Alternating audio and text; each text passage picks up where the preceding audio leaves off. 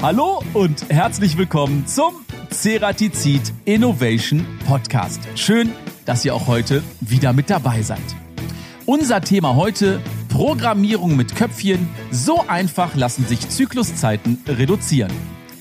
Wir sprechen heute über die Entwicklung von CAM-Software und wie sie von Anwendern richtig programmiert und eingesetzt werden kann. Und darüber hinaus möchten wir zeigen, wie Anwender mit der passenden Softwarelösung und den richtigen Werkzeugen Zykluszeiten reduzieren und damit ihre Fertigungsprozesse beschleunigen können. Als Experten im Bereich der CAM-Software haben wir heute Thomas Jenensch, Product Portfolio Lead NX Cam von der Firma Siemens Industry Software GmbH eingeladen, der uns erklärt, wie die CAM-Software NX funktioniert und wie sie optimal eingesetzt wird. Ihm zur Seite steht heute Andreas Armbruster. Er ist Teamleader Innovation Management bei Ceratizid, der aus der Sicht des Werkzeugherstellers die Softwarelösungen beurteilen kann. Und gemeinsam wird heute erarbeitet, ab wann es sich wirklich lohnt, CAM-Software einzusetzen und welche Rolle dabei Multitools spielen. Ich würde sagen, wir legen los. Euch viel Spaß beim Zuhören. Hallo Thomas, hallo Andreas. Schön, dass ihr euch heute die Zeit für unseren Innovation Podcast genommen habt. Hattet ihr eine gute Anreise, Thomas? Du hattest etwas weiter, oder? Ja, ist ein Stück von nordöstlich von Berlin bis hierher. Neun Stunden, aber ist in Ordnung. Für den Podcast komme ich gerne her. Neun Stunden. Und wir hatten hier in Kempten Blitzeis. Da habe ich natürlich als Rheinländer direkt gedacht, erste Schneeflocke, bin ich raus mit dem Auto, ich komme mit dem Zug. War nur bedingt die bessere Entscheidung, aber du hast gedacht, oh, das macht mir nichts. Winterreifen drauf, los geht's. Winterreifen drauf, los geht's über die Autobahn. okay, und der Andreas, der hat es etwas einfacher, oder? Abenteuerliche Reise von zehn Minuten mit dem Auto. Also, also direkt hier um die Ecke. Eigentlich fast nicht zu glauben. Wir haben mittlerweile schon über 50 Episoden dieses Podcasts aufgenommen. Habt ihr vielleicht in eine der Episoden schon mal reingehört, Thomas? Ne, natürlich. Also, ne, ich habe mehrere Folgen mir davon angehört. Und das ist echt eine super tolle Sache. Und Andreas wahrscheinlich auch, ne? Klar, speziell auf Dienstreisen natürlich immer im Anschlag, um die Zeit auch gern zu überbrücken. Dann seid ihr ja voll im Thema und wisst wahrscheinlich schon, wie unser Podcast beginnt, denn mit unserer ersten beliebten Rubrik. Und das ist A oder B? Hier kommt die erste Frage für Thomas. Programmieren oder entwickeln? Programmieren, weil damit bedeutend bessere Produkte entwickelt werden können. Okay, gute Antwort. Andreas, Fräs- oder Drehwerkzeuge? Was dir lieber? Drehwerkzeuge mittlerweile, weil Drehen habe ich lange Zeit unterschätzt in der Komplexität. Ich komme lange Zeit auch vom Fräsen, eher vom Schwerpunkt und Drehen habe ich lieb gewonnen durch einfach gewisse Spezialitäten, die es mit sich bringt. Okay, war also ein Grower. Mhm. Thomas, Schreibblock oder nutzt du lieber ein Tablet? Tablet, weil die Informationen damit schön zusammenbleiben und ich öfters gerne auch die Notizblöcke verliere. Du verlierst Notizblöcke. Aber hat ein Notizblock nicht irgendwie mehr Bestand, wenn man was notiert? Ich komme da fast zu zurück mittlerweile. Wenn man das Ganze in der Cloud speichert, glaube ich, gehen die Sachen definitiv nicht verloren. Ich muss da noch üben. Andreas, Hardmetall oder Hard Rock? Ganz klar Hartmetall. Einerseits aus unserem Geschäft heraus mit was wir Hartmetall haben und auch im Hobbybereich Hartmetall, also im Metal auch zu erwähnen, bin ich natürlich auch voll dabei. Ach so, also musikalisch würdest du auch dem Metal dich zuschreiben? Ja. Ah, okay. Spannend. Da bin ich ja gespannt, was du dir am Ende für einen Song wünschst. Thomas, Commodore oder Atari? Atari, weil ich mal einen hatte.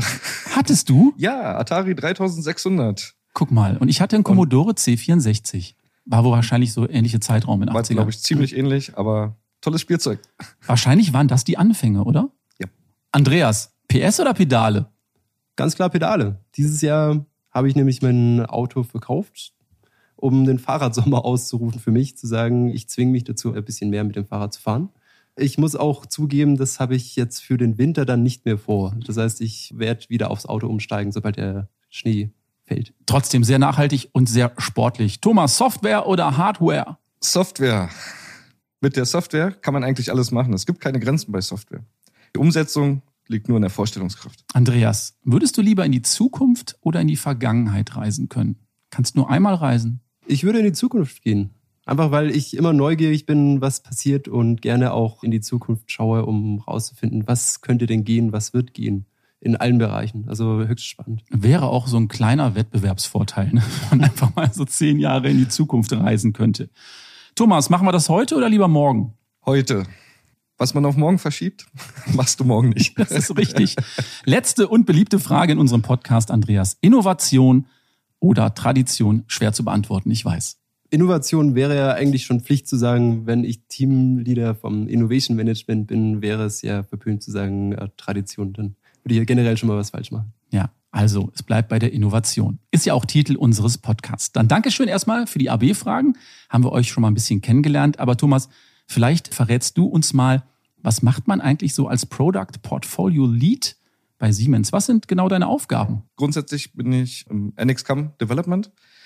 Wir haben dort neun Entwicklungsteams, die ich betreue für die verschiedenen Produktbereiche. Das sind Themen wie Automation, Post-Processing, Simulation, Toolpass-Programmierung. Unsere Teams sind da weltweit verstreut, angefangen in China bis USA.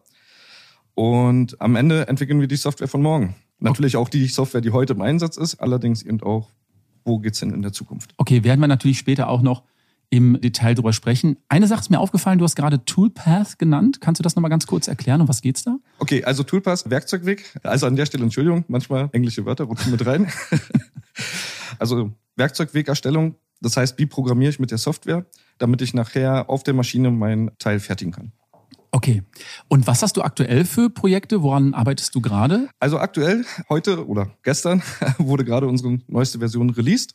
Und das heißt, wir stürzen uns jetzt natürlich auf die Entwicklung des nächsten Releases. Das heißt, in den nächsten sechs Monaten. Wir arbeiten an vielen Themen. Das sind Themen in der Werkzeugwegerstellung. Das sind Themen im Postprocessing, im Simulation und natürlich, wie wir, sage ich mal, besser automatisieren. Also es wird euch nicht langweilig. Es wird uns nicht langweilig, auf keinen Fall. Andreas, du bist Projektmanager bei Ceratizid und hast auch öfters Berührungspunkte mit Siemens NX, davon gehe ich aus. Kannst du uns da mal ein paar Beispiele nennen? Ja, ja, auf jeden Fall. Also einer der neuesten Themen sind, dass wir zusammen einen Postprozessor für unsere Testmaschine in unserem Technical Center entwickeln und vorbereiten. Und auch wir haben einen gemeinsamen Auftritt bei DMG gehabt, wo wir neue Fräszyklen von Siemens NX getestet haben, mit, auch mit unseren Werkzeugen zusammen. Kannst du uns ganz kurz mal erklären, Thomas, was ist ein Postprozessor? Wofür brauche ich den? Eigentlich eine ganz simple Antwort. Ein Postprozessor übersetzt den Werkzeugweg aus dem CAM-System in die entsprechende Maschinensprache auf der Maschine, wo der Werkzeugweg läuft. Grundsätzlich von unserer CAM-Software haben wir auch, was wir äh, PostHub nennen. Das ist ein Online-Cloud-Service, wo sozusagen die Postprozessoren zur Verfügung gestellt werden, damit man diese nehmen kann und eventuell zum Beispiel im Fall von Anpassungen weiter anpassen kann. Als Endkunde oder eben auch als Werkzeughersteller. Okay, und Andreas, aus welchem Grund wurde der Postprozessor dann letztendlich programmiert? Wofür brauchtet ihr den? Ja, auf jeden Fall. Wir bräuchten diesen Postprozessor, um natürlich unseren Kunden auch wirklich den Mehrwert zu zeigen, den wir mit unseren Werkzeugen und speziell natürlich auch für Freeturn auch den Kunden zeigen zu können. Also auch im Testfeld laufend auf der Maschine und dazu brauchen wir den Postprozessor, der im Grunde die Übersetzung auf die Maschine dann auch gewährleistet. Für alle, die über Freeturn jetzt noch nicht Bescheid wissen, es gibt auch entsprechende Podcast-Episoden zu. Kannst du noch mal ganz kurz das Thema Freeturn in ein, zwei Sätzen beleuchten? Ja, natürlich. Also Freeturn wäre die Dynamisierung des Drehprozesses das Drehen ist bisher sehr konventionell und wir versuchen mit diesem innovativen Tool den Drehprozess zu dynamisieren und zu innovieren. Genau, also High Dynamic Turning mit dem Free-Turn Tool. Ich würde sagen, wir packen da auch nochmal einen schönen Link in die Show Notes und dann auch nochmal den Link zu der entsprechenden Episode. Und Andreas, wie gerade schon erwähnt, es gab auch ein Projekt bei DMG Mori. Was genau war der Part von Ceratizid bei genau diesem Projekt? Was habt ihr gemacht? Das war eine relativ spontane Geschichte sogar. Da haben wir einen Anruf bekommen, dass äh, Tests anstehen bei DMG.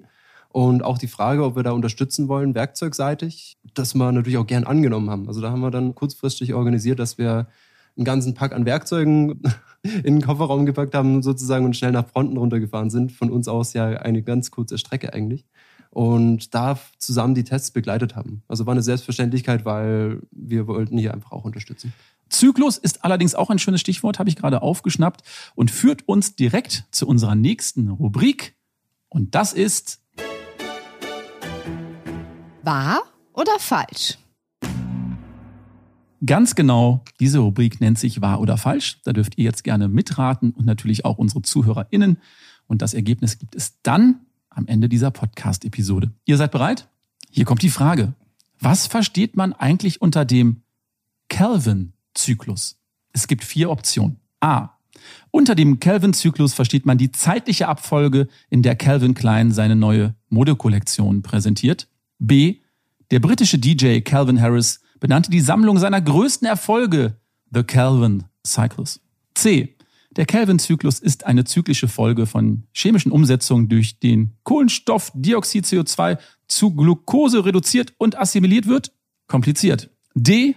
Calvin 92 ist ein B-Promi der Trash-TV-Sendung Temptation Island und prägte dort den Begriff Calvin-Zyklus, der bedeutete trinken, flirten, feiern. A, B, C oder D. Bitte, mein lieber Thomas, was würdest du nehmen? Was ist für dich plausibel? Um ehrlich zu sein, keine Ahnung. Also nehme ich C. Du nimmst C. Das ist das etwas chemischere. Was nimmst du, mein lieber Andreas? Ich hätte auch C genommen, weil das klingt so komplex und dass es eigentlich nur wahr sein könnte oder sich jemand das richtig gut ausgedacht hat. Aber um es einfach spannend zu machen, nehme ich D, weil ich es sehr lustig fände, wenn das wirklich wahr wäre. Also Calvin 92, trinken, flirten, feiern. Okay, wir sind gespannt. Ergebnis gibt's dann am Ende unserer Podcast-Episode. Thomas, kommen wir nochmal zurück zu eurem Test bei DMG Mori. Wie läuft eigentlich so ein Test von neuen Zyklen ab? Ist das eigentlich Try and Error oder wisst ihr schon vorher, was ungefähr passiert? Genau. Also idealerweise ähm, bekommen wir natürlich die Anforderungen, wie das Ganze in der Software abzubilden ist und führen natürlich vorab Tests in unserer Software durch, entsprechend die Werkzeugwege zu erstellen, dass der Postprozessor-Output schon nah dran ist an der Realität. Aber natürlich grundsätzlich wird das natürlich auch nochmal auf der Maschine dann getestet und entsprechendes Feedback nehmen wir direkt zurück und packen das wieder in die Software. Warum gibt es eigentlich immer wieder neue Zyklen? Ich denke mal, die Herausforderungen, Anforderungen sind immer andere, aber es gibt doch schon ausreichend. Kann man die nicht einfach nur mal eben kurz modifizieren und anpassen? Das wäre schön, aber dann würden wir stehen bleiben in der Technologie. Am Ende natürlich, es gibt viele Zyklen, auch von Siemens als Standardzyklen. Allerdings auch mit dem, sag ich mal, für spezifische Technologien, einfach um wirklich mehr Wert zu erzeugen für den Kunden oder eben die Produkte schneller zu fertigen, kann es schon notwendig sein, dann neue Zyklen zu entwickeln und diese müssen natürlich dann auch implementiert werden rein aus meiner eigenen Erfahrung, ich habe früher Zyklen geschrieben, kann man damit sehr effektiv unterwegs sein. Wirklich Programmierzeiten verkürzen und auch natürlich am Ende den Fertigungsprozess. Okay, also Effizienz natürlich immer ganz besonders wichtig. Aber jetzt mal Blick in die Praxis, Andreas. Wie sieht's da aus als Anwender? Wie geht man mit den neuen Zyklen um auf den CAM-System? Ist das so wie beim Smartphone? Muss ich mich da umgewöhnen wie Android auf iOS? Ist das so einfach? Bestenfalls muss man sich gar nicht umgewöhnen. Also ein Zyklus, der muss irgendeinen Mehrwert bringen und das äh, findet man eigentlich auch wie beim Handy bei einem neuen Update auch gerne mal raus. Das heißt, wie ist die Oberfläche, wie ist die Usability? Also sind die Knöpfe da, wo ich glaube, dass es sind? Bietet mir der Zyklus im Handling oder auch im Output irgendeinen Vorteil? Also bin ich schneller? Ist es bequemer, die Zyklen zu verwenden? Einfach irgendwo wird der Kunde oder der User ein Resümee ziehen, zu sagen, ja, ich benutze das alte oder ich benutze das neue. Und dementsprechend scheiden sich dann natürlich auch da die Geister, was, ob dann neu oder alt verwendet. Und was wäre jetzt mal vielleicht als Beispiel so ein Mehrwert für einen Anwender oder auch für dich? Wo würdest du sagen, Mensch, warum sind wir da jetzt erst drauf gekommen? Das ist wirklich mal ein Mehrwert. Ein Mehrwert könnte sein, gerade schon erwähnt wäre, es wäre einfacher zu programmieren. Also man könnte jetzt einen Zwölfjährigen dran setzen und der könnte auf einmal irgendwelche Taschenausräumzyklen schreiben, die dann auf der Maschine wirklich funktionieren. Das wäre natürlich insofern ein Mehrwert, dass die Leute nicht so viel Training brauchen. Mhm. Aber für mich wäre dementsprechend auch immer ein Mehrwert, wenn der Zyklus an sich auch Zeit spart im Prozess. Mhm. Das heißt, ich programmiere und bekomme wirklich bare Zeit zurück, die ich dann auch wiederum auf der Maschine anderweitig verwenden kann. Mhm. Und nochmal zurück zur Entwicklung, Thomas. Was kann jetzt ein Werkzeughersteller im Speziellen genau dazu beitragen? Also als Werkzeughersteller kann insbesondere beigetragen werden, dass wir natürlich in der Softwareentwicklung, wir haben nicht das Knowledge, wir haben nicht das tiefe Knowledge der Tools, wie wird mit den Tools gearbeitet, die ganzen technologischen Parameter. Das heißt, wenn wir in, mit Werkzeugherstellern zusammenarbeiten, können wir mit der Zusammenarbeit dieses Knowledge nehmen und in die Software bringen. So, und das hat natürlich Vorteile dann für die Werkzeughersteller, für unsere gemeinsamen Endkunden. Und das ist unser gemeinsames Ziel an der Stelle. Und bei eurer Zusammenarbeit jetzt, nach welchen Kriterien habt ihr da für den Test speziell dieses Werkzeug ausgewählt, Andreas? Es gab ein gewisse Randparameter, das heißt, wir wussten die Maschine und wir wussten das zu zersparende Material. Aber ehrlich gesagt waren viele Dinge noch nicht ganz klar, deswegen auch die Aussage vorhin, dass wir einen ganzen Pack an Werkzeugen einfach in den Kofferraum geschmissen haben. Also wir wussten, wir Aluminium wird zersparend. Okay. Und da war für uns klar, wir nehmen äh, unsere Aluleien, um hier diese Tests zu fahren.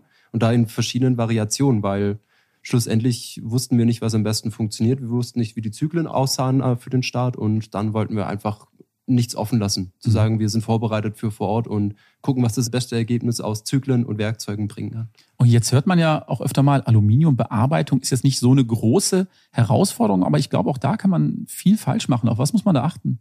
Aluminium hat die Eigenschaft, gerne anzukleben an Werkzeugen. Da muss man extrem darauf achten, dass die Werkzeuge zu der Bearbeitung passen und sie sich einfach nicht zuschmieren, zusetzen mit dem Aluminium. Mhm. Also das wäre einer der Hauptdinge, die ich bei Aluminium eigentlich immer wieder sehe. Und was sind die No-Gos? Kannst du da vielleicht noch mal ein paar Beispiele bringen? Was darf man auf gar keinen Fall machen, wenn man Alu bearbeitet? Zu langsam fahren. Zeit verschenken. Also gerne sehe ich, dass Kunden zu vorsichtig an das Material rangehen. Die Werkzeuge können viel, die Maschinen können viel und es ist, steckt viel Potenzial in der Aluminiumzerspannung, wenn man es wirklich ausreizen möchte. Ja, und Thomas, wie sieht das aus der Sicht der Software aus? Welche Fehler sollte der Anwender bei der Programmierung auf jeden Fall vermeiden? Das gleiche, zu langsam. Nein, also grundsätzlich, ich meine, die, unsere CAM-Operation oder die Werkzeugwegerstellungsoperation kann man natürlich mit vielen Parametern oder Technologieparametern befüllen. Und hier ist natürlich besonders wichtig, dass der Anwender vom Werkzeughersteller diese Parameter auch mit in das System nimmt. An der Stelle kann man natürlich auch die Daten von den Werkzeugherstellern direkt konsumieren im System und das ist, wo wir darauf hinarbeiten. Mhm. Jetzt stellen sich wahrscheinlich einige, die zuhören, die Frage, ja, Moment mal, ab wann rentiert sich das eigentlich für ein Zerspannungsunternehmen, CAM-Software überhaupt einzusetzen? Was ist die Grundvoraussetzung? Gibt es da einen Break-Even? Kannst du uns das erklären, Andreas? Ich weiß gar nicht, ob es da einen harten Punkt gibt oder eine harte Linie zu sagen, ab jetzt lohnt sich das, sondern es gibt verschiedene Ansätze, beispielsweise wenn man sagt, man kann es nicht mehr von Hand programmieren. Fünfachs-Simultanenbearbeitung. Also wer das von Hand schreibt, viel Spaß, aber ich glaube nicht, dass das in der Praxis passiert. Und natürlich ab einer gewissen Unternehmensgröße, wenn man die Programmierung an der Maschine ins Büro verlagert und dann ein gewisses Zusammenspiel passiert. Aber dazu muss man einfach eine gewisse Größe und Struktur haben, damit sich das dann auch lohnt, glaube ich. Okay, aber Komplexität ist auch ein Thema. Auf jeden Fall, auf jeden Fall. Mhm.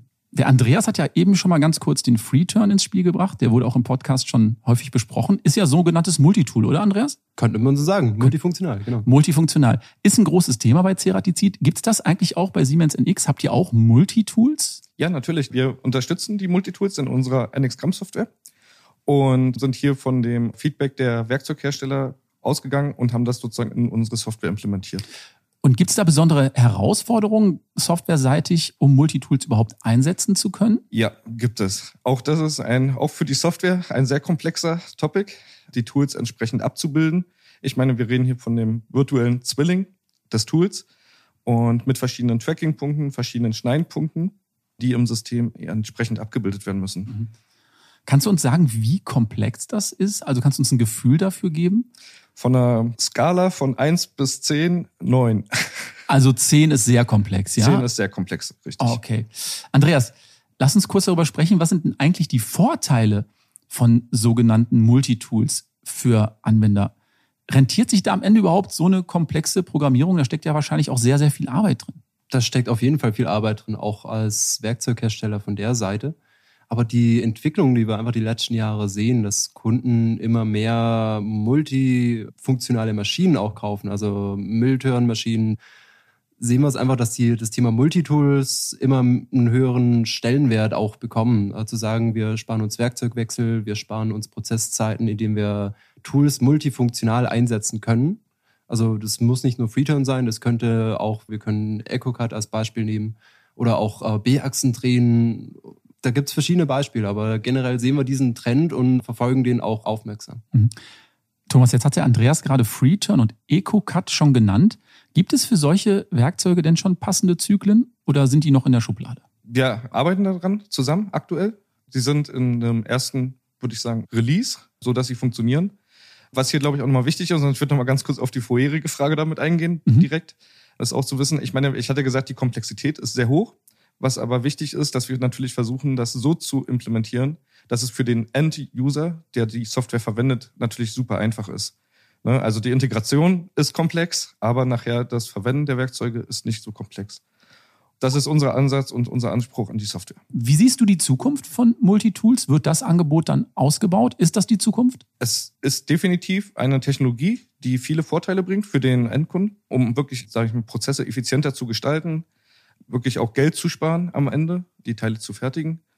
Und das ist, ich würde nicht sagen die Hauptzukunft, mhm. aber es ist auf jeden Fall eine Technologie, die definitiv weiterentwickelt werden wird. Was sagst du dazu, Andreas? Ist Multitool die Zukunft? Da würde ich mich Thomas anschließen. Es ist eine Zukunft, ein Baustein. Also es ist ein wichtiger Baustein, der die Produktivität beim Kunden vorantreibt. Mhm. Nicht nur der Baustein, aber es wird auf jeden Fall ein Part davon sein mit vielen anderen Entwicklungen, die parallel einfach laufen. Dann lasst uns nochmal gemeinsam vielleicht so einen Blick in die Zukunft oder in die technologische Zukunft werfen. Was dürfen wir denn von Siemens NX im Bereich der Fünfachsbearbeitung, hatte der Andreas ja eben auch schon mal erwähnt, erwarten? Wo geht da die Reise hin, Thomas? Im Bereich der Fünfachsbearbeitung arbeiten wir an vielen verschiedenen Topics. Wir arbeiten gerade auf das nächste Release hin. Wir reden zum Beispiel von Sachen mit drei plus zwei Schrubbbearbeitung.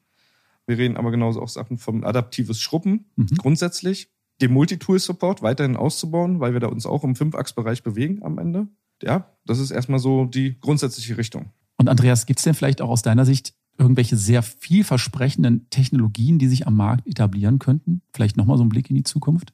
Also auf Werkzeugseite haben wir, denke ich mal, schon ein paar Themen angesprochen, aber ich sehe es einfach immer mehr. Die Zukunft liegt darin, dass die Software und die Hardware miteinander gut arbeiten und dadurch einen Mehrwert generieren. Also ich sehe viel Potenzial in der Ausnutzung der Werkzeuge durch eine optimale Software-Ausnutzung. Also mhm. Schlagworte wie semi-autonomes Programmieren oder semi-automatisches Programmieren sehe ich als große Technologien, die in Zukunft viel Mehrwert bieten würden auf beiden Seiten. Also das klingt spannend. Also semi-automatisches Programmieren und automatisches Programmieren. Thomas, könnte es sein, dass die KI irgendwann Programmierung übernimmt oder siehst du das noch gar nicht?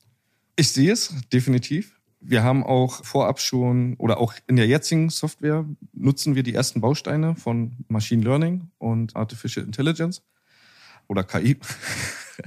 Der grundsätzliche Weg ist natürlich Automatisierung. Wo wollen wir auch hin mit der Software, um die verschiedenen Bausteine zu automatisieren? Und das ist eben nicht nur die Programmierung. Das fängt an mit, welche Informationen hängen an einem 3D-Modell? Wie können die Informationen vom 3D-Modell konsumiert werden, damit ich eben in meiner CAM-Programmierung diese Information verarbeite und entsprechend der komplette Prozess automatisiert wird, inklusive dem Post-Processing, inklusive einer virtuellen Simulation. Gibt es denn aktuell schon Bereiche bei euch, wo Programmierung durch AI oder KI auch ersetzt wird, also Teilbereiche? Wir haben Teilbereiche. Das sind die automatische Erkennung von Features auf den Bauteilen, auf den 3D-Modellen, wo automatisiert die CAM-Programmierung erstellt wird. Also ihr seid dabei, ihr seid Wir mitten, sind dabei. mittendrin. Wenn du jetzt mal so eine Prognose geben dürftest für die nächsten fünf bis zehn Jahre, was glaubst du, dieser Bereich KI, AI, wie weit wird er sich noch ausweiten? Also es gibt, glaube ich, viele Möglichkeiten. Am Ende ist es immer eine Frage von dem Business Value, der dahinter steckt. Wie viel kann man damit wirklich erreichen? Ich kann natürlich viel investieren in eine Entwicklung, aber im Endeffekt ist vielleicht der Value doch nicht so hoch. Ähm, grundsätzlich gehen wir in die Richtung, versuchen da wirklich auch die Information zu konsumieren. Ich persönlich in fünf Jahren, idealerweise, klickt man auf ein Knöpfchen und das Programm fährt fertig raus. Okay, Andreas, äh, für dich dann letztendlich als Anwender wäre das auch wünschenswert? Einfach Knöpfchen drücken, Programm fährt aus? Auf jeden Fall. Das würde viel Zeit und Stress auch sparen, sich mit verschiedenen Programmierstrategien auseinanderzusetzen, wenn mir das Programm schon die 80, 90, vielleicht auch 100 Prozent Lösung liefert. Also da wird jeder davon träumen, auch speziell gewisse Geschäftsführer, die sagen, ich spare mir Programmierzeit, Programmierarbeit, aber auch einfach die Expertise, die steckt ja dann im Programm. Dementsprechend wird es einfach wieder ein Baustein sein, die die Industrie 4.0 auch vorantreiben kann und wird. Das ist zum jetzigen Zeitpunkt natürlich auch noch ein bisschen Glaskugel. Aber wir können das ja gerne so machen, da uns die Zeit auch gerade so ein bisschen wegläuft, wir fast schon am Ende des Podcasts sind. Wir treffen uns nochmal in fünf Jahren wieder, ja, und dann gucken wir mal, was bis dahin passiert ist. Sollen wir das so machen, Thomas und Andreas? Sehr gerne. Okay. Aber der Podcast ist noch nicht vorbei. Wir müssen noch unsere Wahr- oder Falsch-Frage auflösen. Wir wollten nämlich wissen, was versteht man unter dem Kelvin-Zyklus? Und ich darf verraten, Calvin Klein war natürlich Quatsch. Calvin Harris als DJ war auch Quatsch. Und leider, und ich weiß, Andreas, du hast es nur gemacht, damit es spannend wird, ist auch unser B-Promi Quatsch. Ach, schade. Wer hätte es denn gedacht? Die richtige Antwort ist tatsächlich der Kelvin-Zyklus und das war die Antwort C. Ist eine zyklische Folge von chemischen Umsetzungen durch die Kohlenstoffdioxid, also CO2, zu Glucose reduziert und assimiliert wird. Dir war das sofort klar, oder Thomas? Total, total. Ich muss das im Nachgang dann erstmal nochmal bei Mr. Google eingeben. Nein, das hast du so aus der Hüfte gemacht. Das darf ich an der Stelle verraten. Ich möchte schon mal Danke sagen, dass ihr heute bei uns wart. Hat großen Spaß gemacht. Es gibt noch eine Kleinigkeit, um die möchte ich euch bitten und da bin ich sehr gespannt, denn wir haben auf Spotify unsere Ceratizid Innovation Playlist und unsere Gäste dürfen sich da immer einen Song wünschen oder einen Song beisteuern. Das ist schon ein bunter Strauß, also vom Schlager bis Techno bis Metal ist da alles drauf. Thomas, welchen Song wünschst du dir für unsere Playlist? Ich würde mir wünschen Pearl Jam Even Flow. Es geht runter wie Öl. Ich ein riesen Pearl Jam Fan bin. ist das nur ein Song, den du von der Band magst, oder bist du auch ein Pearl Jam Fan? Generell. Also ich höre Ja. auch mehr von Pearl Jam. Und, Ja. Aber das ist so der absolute Lieblingshit, der mich auch selbst beim Arbeiten motiviert. Ja, großartige Nummer. Und gerade das MTV Unplugged ist großartig. Ja. Kann man gerne mal bei YouTube eingeben. Den Link möchte ich auch bitte gerne haben, mein lieber Norbert. Andreas, was wünschst du dir denn? Ich wünsche mir Iron Maiden Run to the Hills. Es wird ja immer besser. Total solide Wahl aus dem Bereich Heavy Metal. Ich kann mich noch erinnern, dass ich diese Platte mal so als Zwölfjähriger bekommen habe. Und dann gab es immer so Mythen. Aber wenn man die rückwärts hört, dann gibt es irgendwelche merkwürdigen Stimmen und ähnliches. Du bist ein Ticken jünger, dürfte ich jetzt mal sagen, Andreas. Wie kommst du zu der Musik? Schon in Jugendjahren bin ich Fan geworden und äh, schön auch im Metal ist, dass die alten Lieder und die alten Hits eigentlich auch immer noch Bestand haben. Also Ja. auch live Iron Maiden war ich mehrmals schon und die sind immer wieder eine Freude. Also die alten Herren sind immer noch fit und immer schön zu sehen, dass sie Ja. weitermachen. großartig und seitdem Bruce Dickinson dann auch wieder dabei war, dann war das auch wieder ein großer Spaß. Kann man an der Stelle empfehlen, wenn man sich vielleicht das erste Mal mit Metal beschäftigen möchte. Einfach mal auf ein Maiden-Konzert gehen, dann weiß man ungefähr, was man so hat. Ich sag Dankeschön, packen wir auf die Playlist. Euch weiterhin erfolgreiche Zusammenarbeit. Das Versprechen nehme ich beim Wort. In fünf Jahren treffen wir uns wieder. Dir eine gute Rückreise. Danke, dass ihr da wart. Tschüss. Dankeschön. Ciao, Harris. Wir sind am Ende der heutigen Podcast-Episode angelangt. Erstmal ein großes Dankeschön an euch, dass ihr wieder mit dabei wart und selbstverständlich auch ein großes Dankeschön an Thomas und Andreas für ihre Expertise zum heutigen Thema. Alle relevanten Informationen verlinken wir euch natürlich gerne in den Show Notes. Sollte euch unser Podcast gefallen, lasst uns gerne eine positive Bewertung auf den gängigen Streaming-Portalen da.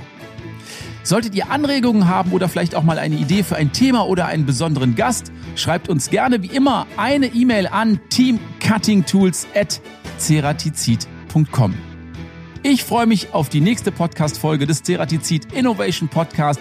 Bis dahin bleibt gesund, Dankeschön, tschüss und bye bye.